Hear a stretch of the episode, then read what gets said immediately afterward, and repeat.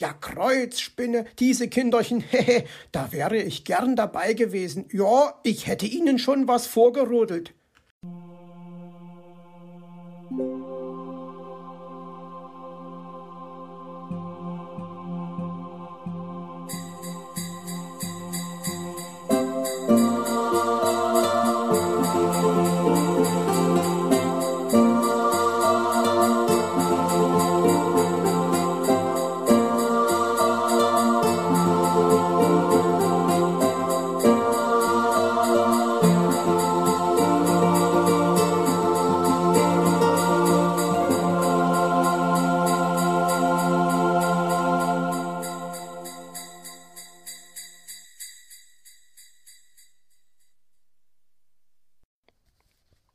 Flotte Kufen.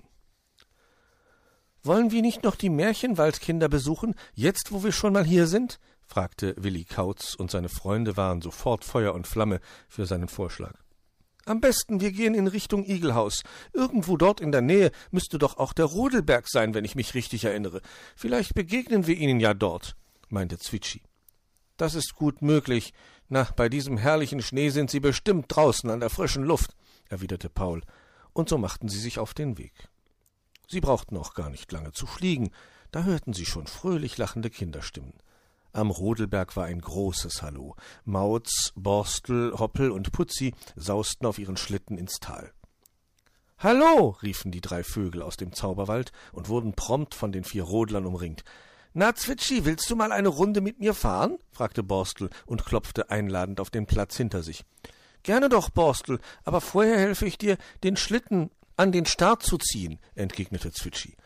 Du kannst ruhig zum Start hinauffliegen, den Schlitten ziehe ich ganz alleine den Berg hoch. Ich bin doch schon groß, erklärte Borstel. Und wer rodelt mit mir? fragte Paul, der auch große Lust auf eine flotte Fuhre mit einem von ihnen hatte. Na ich, antworteten Mauz und Hoppel gleichzeitig. Also wer nun miau? wollte Mauz wissen. Ich glaube, du warst ein ganz kleines bisschen schneller, gab sich Hoppel geschlagen. Also rodelt Paul mit dir. Dann rodle ich eben mit dir, Hoppelchen, sagte Willi. Au, prima, freute sich der Hase. Und was ist mit mir? fragte Putzi. Ich möchte doch auch einen Mitfahrer haben. Dann geht es auch für mich mit Volldampf ins Tal hinunter. Ach, Putzi, an dich haben wir ja gar nicht gedacht, war Hoppel traurig. Kein Problem, sagte Willi. Sag bloß, du kannst dich zerteilen, lachte Zwitschi. Ha, ha, hast du wieder mal einen Clown gefrühstückt? erwiderte Willi. Du frühstückst Clowns? war Borstel verblüfft. Ja, schmeckt denn so ein Clown überhaupt? Hoppel lachte laut auf. Ach, Borstelchen, das sagt man doch nur so. Wenn jemand glaubt, er hätte etwas Lustiges erzählt, was aber gar nicht lustig ist, erklärte der Hase. Etwas Lustiges, was nicht lustig ist? Das verstehe ich nicht, murrte der Igel. Dazu bist du noch nicht groß genug, meinte Zwitschi und stupste ihn vorsichtig an die Nase. Och, schade, war Borstel enttäuscht. Wir könnten ja einen kleinen Schneemann bauen und den setzen wir dann hinter Putzi, erläuterte Willi seine Idee. Aber da kriege ich einen kalten Po, vermutete Putzi. Bei deinem schönen Puschelschwanz, meinte Paul Krauls lachend. Stimmt eigentlich, sagte das Eichhörnchen, und dann begannen sie einen Schneemann zu bauen. So, und jetzt noch ein Stöckchen als Nase, drei Steinchen als Mund und zwei Steinchen als Augen, meinte Borstel, und schon kann er sehen, wo du hinfährst, Putzi. Und dir die Richtung flüstern, in die du lenken musst, miau, lachte Mauz. Riechen kann er aber auch, ergänzte Paul Kauz. Was soll er denn aber riechen? fragte Hoppel neugierig. Doch der Kauz hüllte sich in Schweigen. Manches blieb besser ungesagt. Bitte an die Startlinie, die Teilnehmer des Doppeldeckerwettbewerbs werden jetzt aufgerufen, rief Borstel. Mauz lachte laut auf. Was gibt's denn da zu lachen? war Borstel entrüstet. Na, Borstelchen, es heißt doch Doppelsitzer, nicht Doppeldecker, miau, erklärte der Kater. Ihr wisst doch, was ich meine, sagte der Igel ein bisschen angefressen und nahm hinter Zwitschi auf seinem Schlitten Platz, denn der kleine blaue Vogel fand es im Anbetracht von Borstels Stachelkleid besser, wenn er der Pilot war und Borstel sein Rucksack. Und dann begann die Wettfahrt der vier Doppelsitzer. Noch einmal, forderte Borstel, der nach der siebten Runde immer noch nicht genug hatte. Ich will schließlich auch einmal unter die ersten drei fahren. Wir ziehen unseren Start zurück, dann klappt es bestimmt, bot Willi verzweifelt an. Er war hinter Hoppel ganz schön ins Schwitzen gekommen, hatte sich die Kehle wund geschrien. Links! Das andere links. Vorsicht, Baum. Achtung, Graben. Hoppel, du musst bremsen. Ich will noch nicht sterben. Ich will zu meiner Mami. Das Wort Angsthase hielt der Kauz inzwischen für ein Gerücht. Hoppel hatte laut juchzend Bahne frei, hier kommt der Goldexpress gerufen. Dann war er ohne Rücksicht auf die zaghaften Einwände seines Hintermanns die Piste hinuntergebrettert. Willi war froh, bisher mit heilen Federn davongekommen zu sein.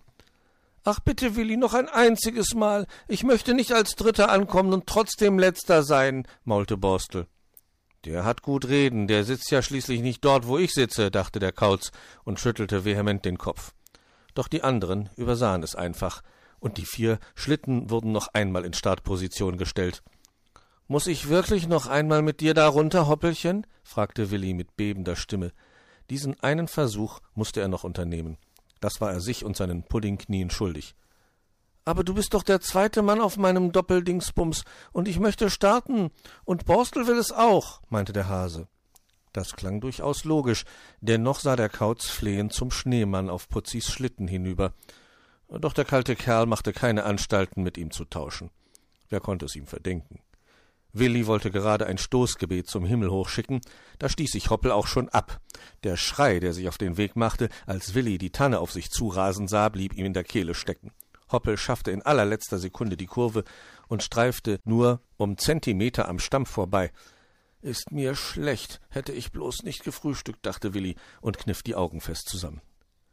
Nicht hinsehen, mahnte er sich, bloß nicht hinsehen. Als Hoppel im Ziel abbremste, öffnete sie der Krauz vorsichtig wieder. Riss gerade jubelnd die Pfoten nach oben, als Mauz ihm hintendrauf fuhr und der Schneemann zerbarst. Als letzte trudelten Borstel und Zwitschi ein. Oh nein, nicht noch einmal, das überlebe ich nicht, dachte Willi.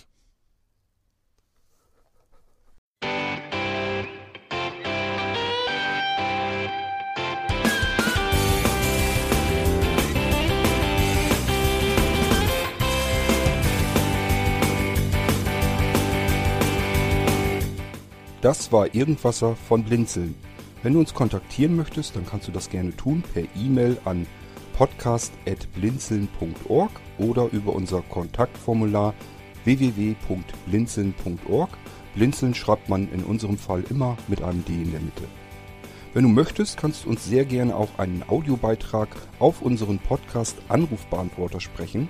Der hat in Deutschland die Telefonnummer 05165 439 461. Und wenn du uns aus dem Ausland anrufen möchtest, dann ersetze einfach die erste 0 gegen die 0049 für Deutschland. Wir bedanken uns für dein Interesse und freuen uns schon darauf, wenn du auch beim nächsten Mal wieder mit dabei bist.